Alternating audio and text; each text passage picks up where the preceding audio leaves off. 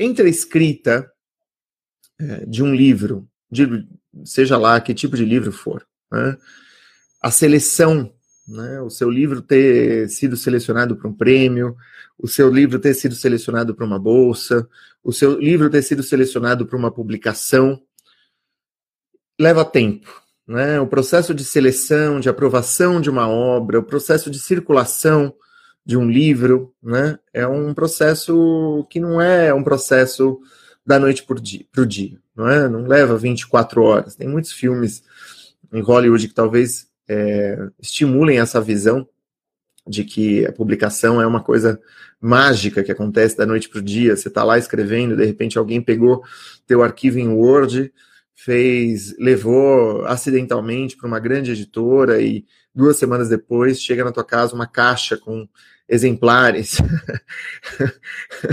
ah, do teu livro, e aí você sai na rua, teu livro está né, tá em todos os lugares. Não é assim que acontece, né? A gente sabe que não é assim que acontece. É, a gente sabe que não é assim que acontece e existe, por conta dessa, dessa latência, dessa espera, pela tolerância ou intolerância à espera, né, uma dúvida que vai nascendo no processo. A gente começa a se questionar. É, isso é mesmo bom, esse livro que eu estou escrevendo? Será que meu livro é bom o suficiente? Será que é, se, se, aquilo que eu esperava que fosse acontecer não está sendo correspondido da forma como, como eu imaginava? Será que isso não deve ser considerado um, um juízo? Será que isso não, não pode ser, né, sobre isso não pode invest, ser investido um juízo de valor acerca da minha, da minha qualidade, né? da minha capacidade como escritora, como escritor. Né? Tem uma psicóloga da Universidade de Stanford que publicou um livro que fez um sucesso tremendo chamado Mindset. Né? Sucesso absoluto no Brasil, no mundo todo. É uma professora que durante 20, 30 anos ela se dedicou aos estudos acadêmicos, publicou muitos artigos né? e decidiu, mais recentemente, produzir um material para leigos. Né? Quando alguém que é, investe muito numa pesquisa, né, numa ideia, né, e tem muita base, muita consistência para falar. Escreve um livro para leigos e ela vem de uma área acadêmica, né, é, e se a premissa é muito boa, em geral esse livro vai ter né, uma, uma correspondência né, num público muito grande. Né? Ela escreveu um livro chamado Mindset. Né? Mindset é um termo. É, os termos em inglês, tem alguns termos em inglês que são muito bons. Né? Mindset é uma espécie de enquadre mental, é um, é um conjunto de crenças interligadas, não é? Ela, de alguma maneira, constitui uma, uma polaridade de crenças, não é? ela estuda essas crenças em relação ao aprendizado, em relação à formação, em relação, vamos dizer, ao emprego de um esforço uh, psíquico e físico para construir, para construir, vamos dizer, um desenvolvimento em qualquer área que seja desafiadora. Né? No caso, a gente está falando aqui da, da escrita. Né? E ela opõe dois tipos de etos, dois tipos de mindsets. A gente aqui chama de etos, né? esse conjunto de crenças interligadas, uma, uma espécie de força, né? É, uma força de, de princípios, né? esses princípios norteiam a nossa conduta, eles não, eles não se igualam exatamente àquilo que brota automaticamente da minha perspectiva, da minha, da minha índole, do meu caráter. Né? Ele é uma construção. Né? Eu gosto de usar esse exemplo. Eu, eu não gosto de, é, de ser, vamos dizer, irritante com alguém. Eu acho que eu, eu sou irritante com alguém, depois eu me sinto mal. Né? Tá no meu princípio, tá no meu ethos, não ser um sujeito irritante com ninguém. Eu quero ser um cara bacana, eu não quero ser um cara chato, não é? é mas às vezes a gente é. às vezes a gente é irritante, às vezes a gente é chato, né? Ou seja, quando a gente faz alguma coisa que não está no nosso ethos, a gente se sente mal, a gente pede desculpas, a gente tenta reparar de alguma maneira, né? É, isso é o ethos, né? E ela construiu dois ethos, né? Ela, ela vamos dizer, circunscreveu um, um ethos fixo, né? Que acredita de, de pessoas que acreditam que uh, as nossas aptidões, as nossas habilidades são rígidas, são uh, fixas, não é? é? Uma ideia de que a gente não vai aprender, ou seja, de que a experiência da vida é, não mostra que as, que as nossas capacidades se desenvolvam. E, e, ela opôs isso a um outro ethos, a um outro mindset, que é um mindset de é, um mindset dinâmico, um mindset de crescimento, um mindset, é, vamos dizer, elástico, né? para os quais né, é, os desafios são vistos como uma forma de aprendizado, como uma forma de desenvolvimento. Né? Tiago, não entendi muito bem. Bom, a gente vai falar mais sobre isso, não se preocupem, tá? Mas em, em geral, o que, que ela estudou? Ela estudou o efeito da crença, né, das crenças de um mindset específico sobre os resultados. Ou seja, se eu acredito que uma habilidade não pode ser aprendida, eu vou ter um resultado X. Se eu acredito que determinada habilidade possa ser aprendida e desenvolvida, eu vou ter uma, um resultado Y. E a gente vai falar sobre esses resultados, não é? Uh, ela estuda, então, o efeito da crença sobre os resultados, basicamente, em, em, situações de alta intensidade. Falar em público, no emprego, na escrita, na escola, na formação, fazendo uma prova, se aproximando de alguém por quem a gente se sente atraído, né? Se a gente se aproxima de alguém por quem a gente se sente atraído, a gente logicamente vai ficar mais ou menos inseguro, porque a gente está numa situação vulnerável. Né? Então, isso, essa é uma situação de alta é, intensidade. E o resultado a qual ela chega é que uh, o seu resultado vai ser totalmente interferido pela sua crença em relação à própria capacidade. Né? Tem uma professora, ela não foi a minha professora. Eu estudei no Instituto de Psicologia da USP, fiz a, a, minha formação, meu mestrado, doutorado em psicanálise por lá, né, doutorado em psicanálise e literatura, mas foi defendido no, no, no Instituto de Psicologia da USP. É, a gente estudou um livro chamado A Produção do, do Fracasso Escolar. Né, é uma professora que está aposentada agora, ela já estava aposentada quando ela dava aula só para pós, quando eu, quando eu fui é, aluno, participante da graduação. E o que, que ela faz nesse livro? Ela basicamente desconstrói, a Maria Helena Souza Pato, o nome dela, é, ela desconstrói essa imagem, essa ideia, esse, esse mindset do que se consideraria a índole do brasileiro, que é algo que é, se prolonga ao longo do século XIX, ao longo do século XX, é herdeiro, vamos dizer, de uma sociedade escravocrata, elitista como a nossa, né? De que o brasileiro é preguiçoso, de que o brasileiro não gosta de trabalhar, o brasileiro não gosta de estudar, e a conclusão a qual ela chega é que o fracasso escolar é, nas escolas públicas e também nas escolas privadas, em, em casos específicos, é uma produção, né? É uma produção, ou seja, é, de alguma maneira, essa crença, né, numa, na, na índole, na índole preguiçosa do brasileiro, né, interfere no próprio modo de conduzir as aulas, né, pressupondo alunos burros e alunos inteligentes e categorizando, vamos dizer, dividindo a turma entre alunos mais inteligentes e alunos menos inteligentes. Né.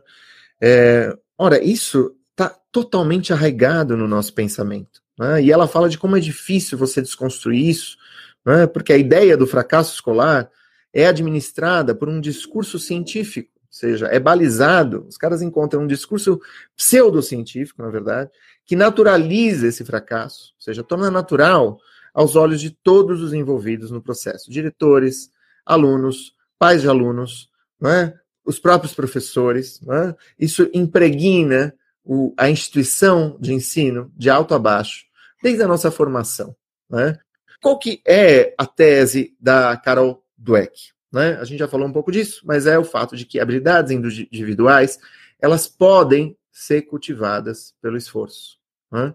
E que você poderia muito bem substituir, vamos dizer, um esforço em parecer inteligente, que é um esforço que, vamos dizer, como, como parecer responsável numa entrevista de emprego, isso, isso aparece em todos os lugares. Como parecer bacana, como se como demonstrar, vamos dizer, uma espécie de etiqueta é, intelectual favorável, que seja favorável a você, ou seja, o esforço em parecer inteligente pode muito bem ser substituído pelo de se tornar inteligente, ou seja, por cultivar essas habilidades individuais é, segundo a crença, né, de acordo com a crença, né, de uma mentalidade, é, uma crença dinâmica da construção né, do intelecto através do esforço. Né. A mentalidade fixa, ela está sempre sempre nos coloca em, em xeque. Né? A mentalidade fixa, ela, ela cria em nós uma urgência em se provar, né? em, em provar a si mesmo. Toda situação é uma, é, um, é, uma, é uma situação de prova. Toda situação vai nos dizer se a gente é inteligente ou se a gente é burro. Né? A mentalidade fixa ela é muito, ela é muito dura, ela é muito severa, né? Porque se você só é, se você for bom, em primeiro lugar, se você só é alguma coisa, se você for bom, o que, que você é quando você não se sai bem numa prova, por exemplo, né? É, o sujeito da mentalidade fixa ele passa a evitar situações que sejam desafiadoras para eles, né? Você começa a evitar essas situações, você começa a, vamos dizer, abraçar aquelas situações em que nas quais você se sente muito à vontade, né? Ou seja, muito cedo na tua vida você vai de alguma maneira é, abdicar, vamos dizer, do crescimento, né? Ou seja, comece, você começa a evitar então situações desafiadoras, né? Você começa a identificar o ser com o ser bem sucedido, o que é terrível, né? É um, vamos dizer, um mecanismo mental, esse sistema de crenças extremamente perverso, né? E como o, o sujeito que o sujeito vai ter uma mentalidade fixa, ou seja, ele nunca vai crescer, na verdade, né? Segundo essa mentalidade, né? Ele não vai se esforçar, porque um esforço seria um sinal de fraqueza. Então, se o sujeito está mostrando lá que ele está né, é, disposto a crescer, ele vai falar: ah, puta, esse cara aí né? É, é daí que vem a ideia de um dicionário ser apelidado como pai dos burros, não é? Sendo que, na verdade, o dicionário ele é mais empregado quanto mais é, lido a gente for. Né? Quanto mais a gente lê, quanto mais a gente estudar, mais a gente vai abrir o dicionário. Né? Ou seja, é, é, é engraçado, né? mas isso está muito impregnado em uma certa mentalidade. Né? E, ao mesmo tempo, uma intolerância à frustração né? muito grande. Quando você abre um livro, por exemplo, esse livro é um Everest. Você abre, por exemplo, James Joyce do Ulisses de James Joyce. O livro vai ser difícil. Né? É, um sujeito intolerante à frustração, ele logo vai abandonar o livro. Né? Ele vai perder muito facilmente o interesse. E, e essa fácil perda de interesse vai ser uma espécie de luto que o sujeito vai empregar sobre si mesmo, porque ele vai estar abdicando de lugares onde, que ele, onde ele podia explorar. Né? Ele tá, vai estar abdicando de uma, de uma tomada né, de ação de, de incorporar esses, essa, essas novas aquisições como desafios. Né? É, ou seja, a leitura, ela muitas vezes, um livro difícil, vai, é claro que vai ser difícil, não é? Mas com o tempo esse livro vai se tornando acessível. Né? Com o tempo você vai Uh, esse livro vai se revelando para você, com a convivência. E se, e se você tem um, um, um, mindset fixo, né, você vai ser intolerante à frustração, você não vai conseguir ir adiante, não é? é? não sei se vocês conhecem, é muito presente entre os millennials, aquele sujeito que é identificado como sujeito blazer, né? O sujeito que se dá bem em tecnologia, mas que não se dá bem em, uh, em, em, situações sociais, por exemplo. Por que, que ele não se dá bem em situações sociais? Porque as situações sociais desafiam ele. Porque você vai sempre encontrar alguém que saiba né, determinados aspectos do, né, do, do, do, do, mundo que você desconhece. Né? É, eles são ignorantes no sentido de não saberem que não sabem. Né? Eles são sujeitos cindidos, no sentido de eles soterram de alguma forma ao inconsciente, à inconsciência, né? É, essa curiosidade de saber. Né? E por isso elas também ficam evitando situações desafiadoras. O dane-se do sujeito blazer, né? O sujeito blazer ele fala muito dane-se, ah, nem ligo, sabe? Eu sou de boísta. o dane-se é um dane-me, na verdade. Um dane-se não é um dane-se. Né? O dane-se é um dane-me. Né?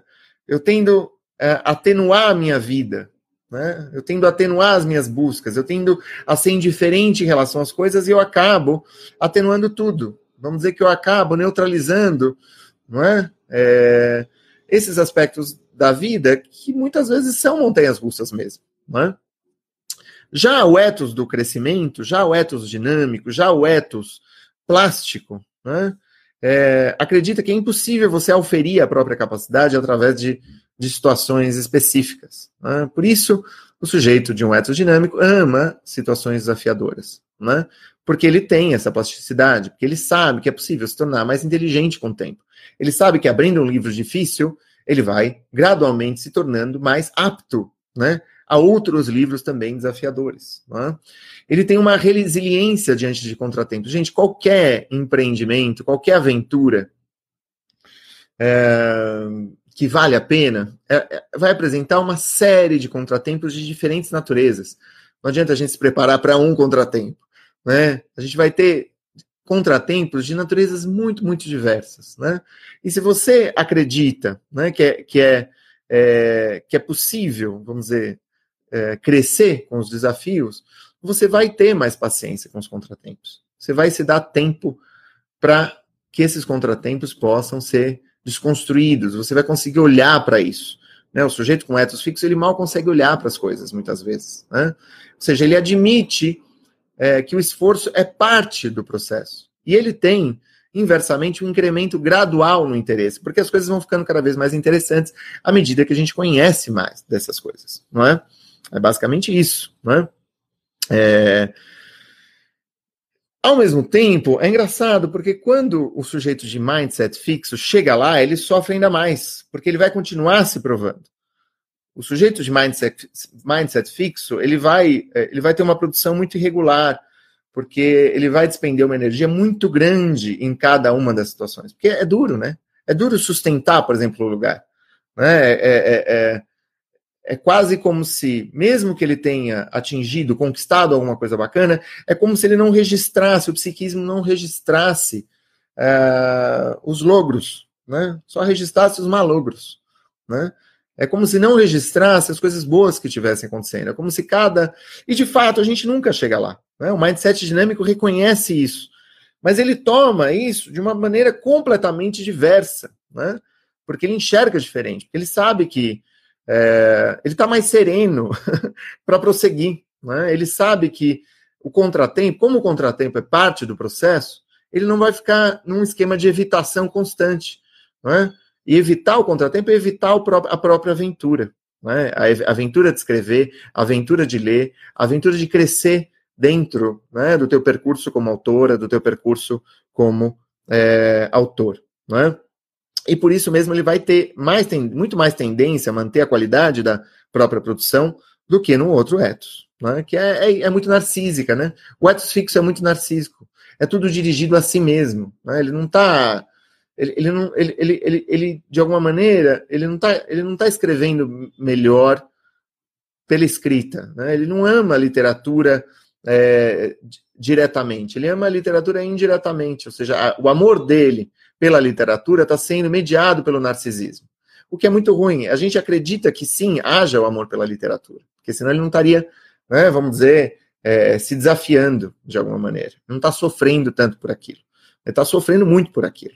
Né? Mas é preciso tirar o narcisismo do, do meio do caminho para que ele possa, vamos dizer, encontrar a literatura de uma forma mais desimpedida. Não é? É, gente, a gente precisa desconstruir a imagem do gênio na hora de escrever agora, sabe? A gente realmente precisa é, desconstruir. Existe. Ah, o gênio não existe? O gênio existe. Né? O Nelson Freire aprendeu a tocar piano com. Mal sabia engatinhar, já estava tocando piano. Machado de Assis tem, teve uma carreira é, exponencialmente ascendente, não é?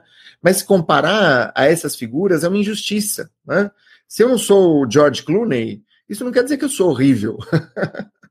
Eu adoraria ser o George Clooney, mas eu não sou. Aceita isso, sabe? Você não é a Gisele Bündchen, você não é o George Clooney. Mas é isso, a mentalidade fixa é, ah, eu não sou o George Clooney, vou começar a usar moletom, sabe? Vou começar a, a, a me descuidar, né? Eu vou começar né, a abdicar, abrir mão do jogo da vida, né? Eu não vou caprichar porque eu sou ruim mesmo, eu sou incapaz. Foda-se, desculpa, gente, dane-se. É, eu preciso desconstruir a imagem do gênio para poder escrever. Né? Isso, isso é muito importante. Essa ideia do George Clooney, mas é, é, é, engraçado, porque, sabe, você fica, não, você tem que aceitar isso, né? É isso, você não é o Machado de Assis, tudo bem, tudo bem, Que bom, né? Assim, é, é isso, não somos Machado de Assis, não somos mesmo. Mas isso, mas Machado de Assis era um gênio. Tudo bem, a gente não está. O gênio ele está numa outra categoria. A gente está discutindo outra coisa, né? E eu tenho cotidianamente muitas e muitas provas de que o esforço vale a pena e gera frutos, né? Eu estou numa comunidade de escritores. Né? E é uma comunidade grande de escritores, e eu tenho provas cotidianas de que a ideia de formação para um escritor funciona. Não é? É, o escritor cresce quando se desafia.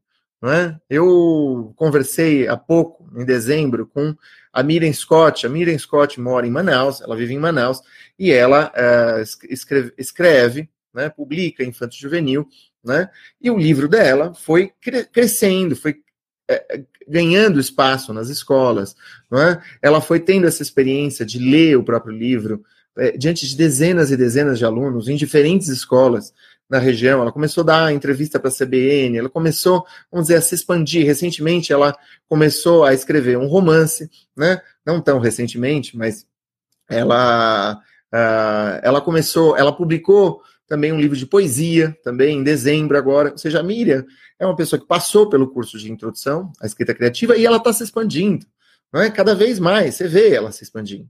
É? É, eu recentemente é, eu recebi essa, esse post do Itamar Vieira Júnior, que fez curso de introdução à escrita criativa, ganhou o prêmio Leia, né? Um prêmio Leia, Leia de uma editora é, europeia, tem presença na Europa toda, uma editora enorme que veio para o Brasil recentemente. Ele ganhou o prêmio Leia 2018 de literatura. Né, com o livro Torto Arado, que está aí para ser lançado, já tem uma capa, a capa lindíssima, está pronta. É? É, a, a Leonor Cione, que outra escritora que eu entrevistei para o canal, ela publicou a, a, coisa de um ano, dois anos, o Estigma de L. Né? O livro foi finalista do Prêmio São Paulo de Literatura. A gente conversa sobre isso, depois vai lá no canal no YouTube. É, a conversa é deliciosa, ela fala muito sobre o livro, fala muito sobre essa experiência de ser é, escolhida como uma das finalistas do Prêmio São Paulo de Literatura.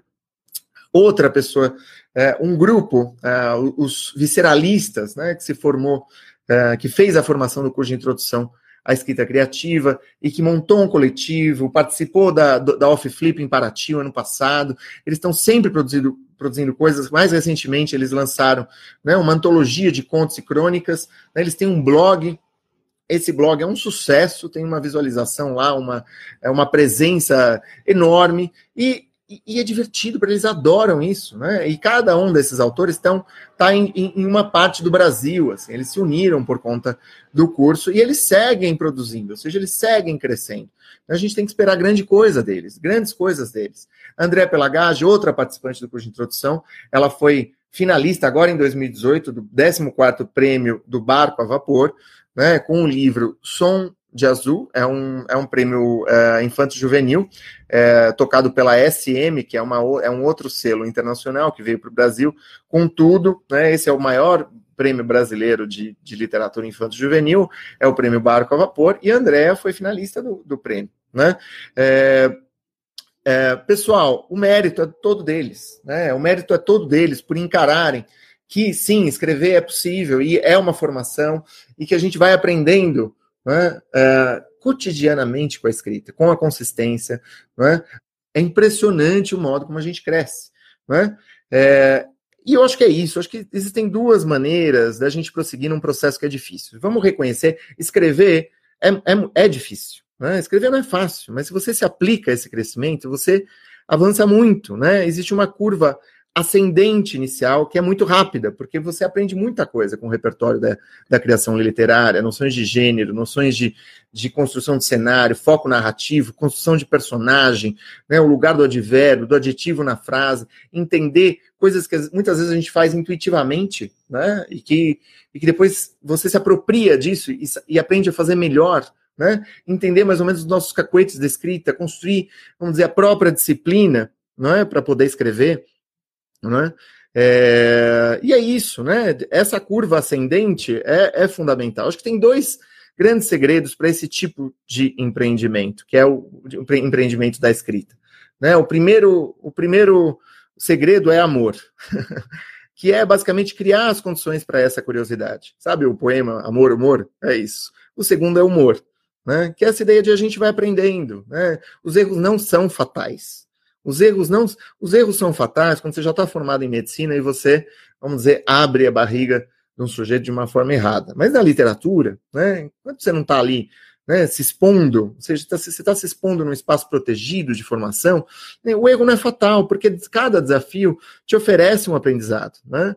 Isso é muito complexo na, na escrita. A gente, a gente aprende lendo, a gente aprende escrevendo, a gente aprende dormindo, né? a gente aprende, vamos dizer, decantando esses conhecimentos.